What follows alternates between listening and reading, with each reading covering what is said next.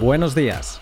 Esto es Café 21, un podcast matinal en el que queda tomar un café Bitcoin antes de ir a trabajar. ¿Y tú? ¿También quieres uno?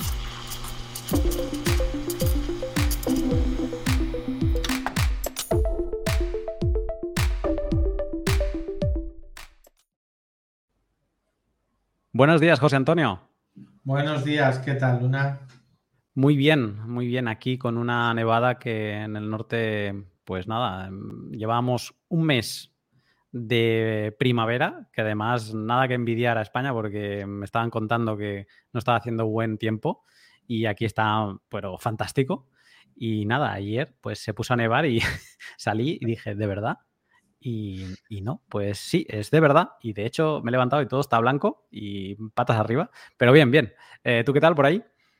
Bien, también, bien. Aquí ya ha dejado de llover también, ya ha empezado el tiempo primaveral, esperemos que se mantenga. Pero bueno, vamos a, vamos a darle un poquito de precaución.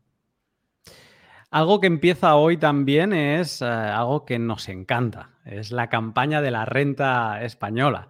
Entonces, bueno, estábamos todos esperando que llegase ya porque la echábamos de menos y he querido aprovechar este momento que nos pasa cada año por estas fechas para preguntarte un poco cómo está, está, cómo se presenta esta campaña y qué novedades tenemos con respecto a Bitcoin y las criptomonedas.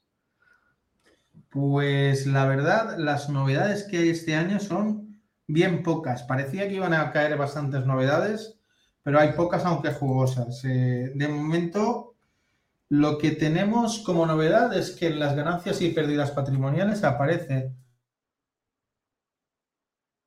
un apartado de escondido, de momento lo que hemos visto en renta web, en el simulador, que pone monedas virtuales. Es decir, cuando alguien tenga una ganancia o una pérdida en, moneda, en, criptomoneda, en criptomonedas o como lo queramos llamar, en Bitcoin y criptomonedas, prefiero yo decir, pues tendremos que indicar que hemos tenido ganancias o pérdidas en monedas virtuales, con lo cual ya tendrá una referencia de este señor está haciendo operaciones con criptomonedas.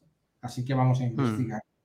Hmm. Otra cosa que aparece ya en el impuesto sobre patrimonio es una casilla específica para comunicar a aquellos que estén obligados por el impuesto sobre patrimonio de la composición de su cartera de criptomonedas. Eh, como todo el mundo sabe, o como todo el mundo debería saber, el impuesto sobre el patrimonio se declara a partir de 700.000 euros de patrimonio neto, salvo otras comunidades como Aragón o Cataluña, Comunidad Valenciana, Extremadura, que tienen un mínimo inferior de 500.000 euros. El caso de Aragón, 400.000, eh, 400.000, efectivamente. Entonces, eh, si tenemos en nuestro patrimonio criptomonedas o Bitcoin, y queremos informar y, debemos informar de su composición, o sea, es decir, tenemos eh, X tenemos bitcoins que valen tanto dinero, ¿vale? Y tenemos que decir también si tenemos otras criptomonedas, tenemos por ejemplo eh, mm, free coins que valen tanto dinero, ¿vale? Entonces eh, eso es la novedad básica que hay este año. Ostras, o sea, Vale, vamos, vamos por pasos. Podemos empezar por esta última, que es em, que creo que es como más sencilla. el impuesto sobre patrimonio era el, único que, digamos, tú podías ser holder, ¿no? Eh, holder, eh, ir comprando, ir comprando, y no tenías, si lo hacías sin KIC y demás, pues ya está. O sea, no tenías obligación, si no, no vendes, no tienes ninguna obligación tributaria, eh, y no tenías que informar de ninguna manera. Eh, sí que cuando superabas este límite, que dependía de tu comunidad autónoma, si no, estos son 750.000, ¿no? Me parece que has dicho. 700.000 en... 700.000. Pues, pues si superabas este límite, entonces sí que digamos que te tocaba decir que mm, hasta, hasta ahora tenías que decir que tenías Bitcoin o simplemente mm, tenías que pagar sobre ese Bitcoin, pero no tenías que decir que lo tenías? Únicamente había una casilla que decía otros bienes con contenido económico y ponías ahí un importe determinado y ya está. No había que informar de que tenías Bitcoin por tanto dinero ni que, de que tenías otras otros que tenías criptomonedas por, tanto dinero. Entonces, Eh, ahora sí que hay un detalle. Eh, yo creo que la idea de esto es cruzar luego datos tanto con el futuro modelo 721 de declaración de bienes en el extranjero para criptomonedas como con los modelos 172 y 173 de información de datos que darán los exchanges que estén situados en España. De esa forma podrán eh, saber si alguien tiene una determinada composición e ir cruzando datos luego con ganancias o pérdidas que se produzcan en la, en la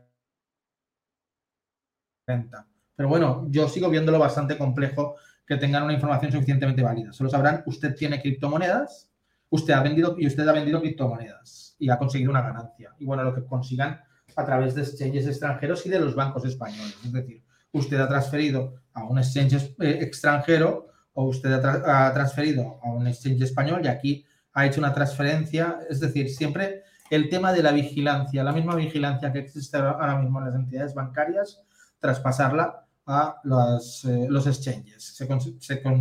Se, considerarían entidades parabancarias, por decirlo de alguna forma pero tener esa información para que Hacienda pueda controlar qué tienes, qué no tienes, qué vendes y qué dejas. Eh, lo, que sorprende es esto, ¿no? O sea, que ahora en el impuesto de patrimonio sabrán que eres poseedor de Bitcoin, eh, porque se lo, estás obligado a decírselo, y eso es un poco también a lo que van con las ganancias y pérdidas eh, patrimoniales, que en lugar de poner, supongo, ganancias y pérdidas en una casilla como de otros, ¿no? Cuando no tenías manera de clasificarlos, ahora tú mismo lo clasificarás en monedas virtuales y, digamos, quedarás marcado mm, de que a este señor ha tenido o ha gestionado eh, criptoactivos, ¿no? O sea, las dos novedades van en la línea de que tú aparezcas en una lista de gente que se relaciona con Bitcoin. Sí, correcto. Es una forma de controlar eh, que hay una serie de personas que están realizando operaciones con Bitcoin y sabemos de esa forma que van a obtener ganancias y pérdidas. De esa forma, eh, creen ellos que van a tener ese control. De hecho, uno de los errores que, cometen es creer que los exchanges son una especie de banco ¿Y eh, qué es lo que tenemos que fomentar ante este tipo de, digamos, controles? La autocustodia. Lo que custodia, la custodia con, con de, cualquier manera que no tenga ese control Hacienda, bajo mi punto de vista. Hmm.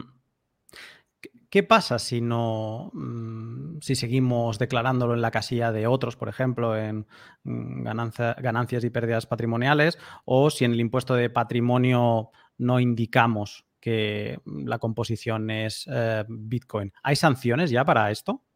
Pues sí, hay sanciones. Sería la de declaración errónea. En principio debería detectarlo Hacienda. Si Hacienda detecta que hemos declarado una ganancia eh, patrimonial en criptomonedas en una parte, eh, y no hemos señalado lo de monedas virtuales, curioso nombre, eh, pues tendríamos ahí una sanción de 300 euros por error, por, por dar un dato erróneo en la, en la, declaración de renta.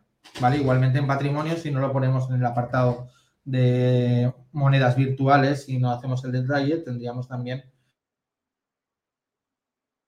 el riesgo de que estamos dando un dato erróneo tendríamos una sanción de 300 euros. Pero como digo, debería detectarlo primero Hacienda.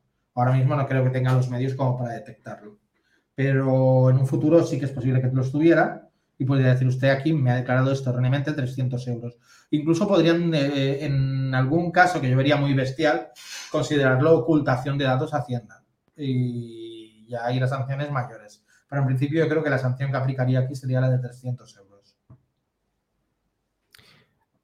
Aquí eh, lo que, como decía, da la sensación que buscan eso, tenerte en una lista y pues los más conspiranoicos como yo quizá podemos ver que esto a futuro eh, les da pie a poder hacer algún tipo de orden ejecutiva 6102 como pasó en Estados Unidos con el oro en 1933 y si necesitaran echar mano de Bitcoin pues tendrían un registro de todos los españoles que tienen Bitcoin, ¿no? Y pero por otro lado, lo que veo, eh, hablando contigo, es que es una fuente más eh, de recaudación. Eh, ellos van a acabar teniendo, si no lo tienen ya, un, montón de información de exchanges que les va a empezar a llegar a raudales y entonces, pues el, hecho de que tú te hayas olvidado de marcar esta casillita queriendo o sin querer, es una forma de seguir recibiendo dinero extra de ti y eso es algo que les encanta. Claro, claro. O sea, una de, los, de las actividades preferidas de, la administración pública en España, al menos, es coger esas pequeñas deudas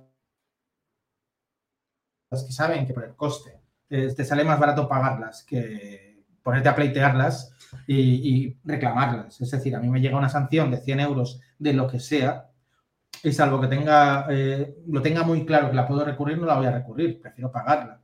Porque si he de recurrirla, he de, ir a ayuda legal o he de, perder mi tiempo con ello, pues es preferible decir toma los 100 euros y, y dejar en paz, en muchos casos.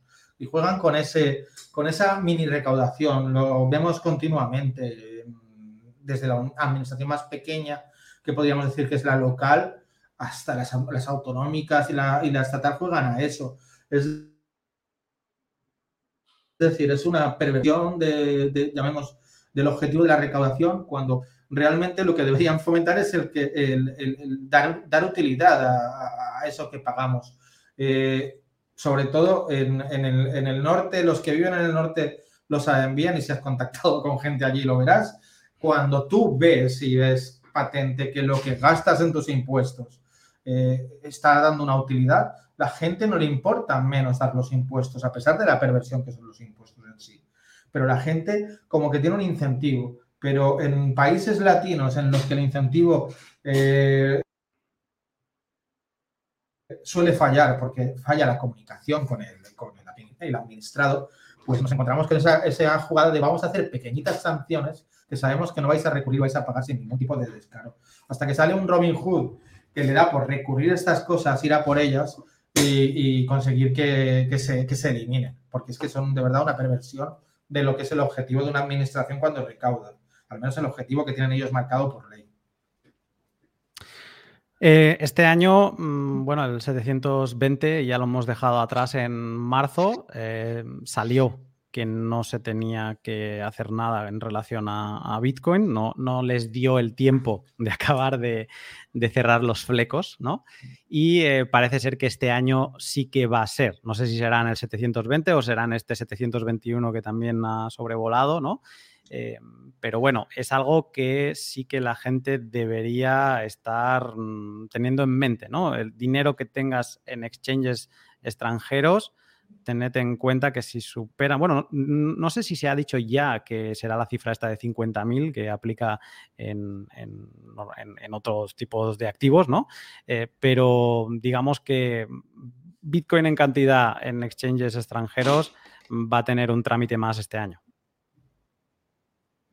Efectivamente. Además, es un tema que, que, me suele mosquear bastante que no se haya marcado todavía un límite.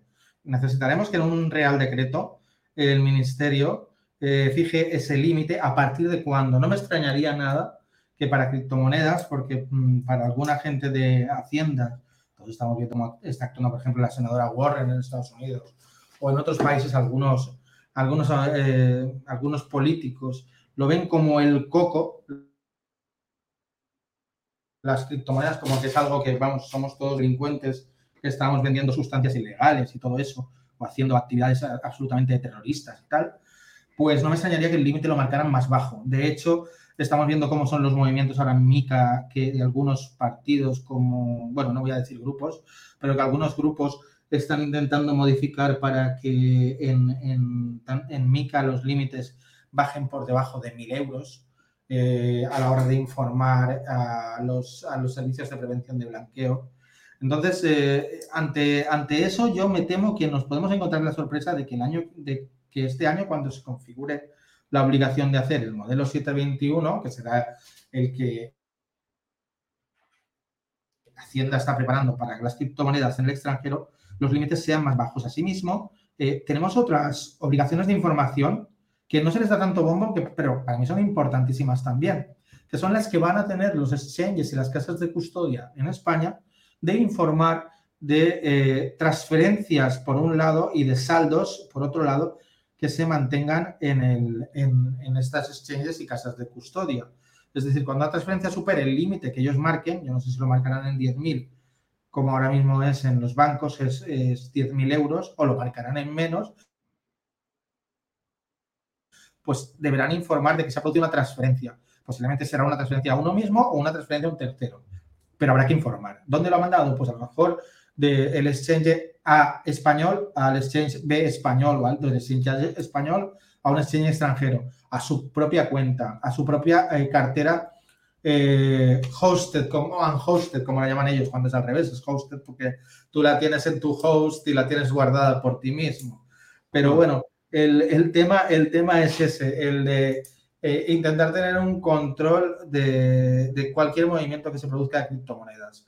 Entonces están empujando a mucha gente que no quiere, que quiere evitar esos controles al comercio peer-to-peer. Yo, mira, todo lo que sea así, eh, bienvenido sea. Si nos están empujando a que creemos una economía circular en Bitcoin, a que creemos eh, mejores intercambios peer-to-peer y mejoremos la privacidad, al final lo van a conseguir y va a ser peor para, para, sus intereses. Pero bueno, si es lo que quieren, así es.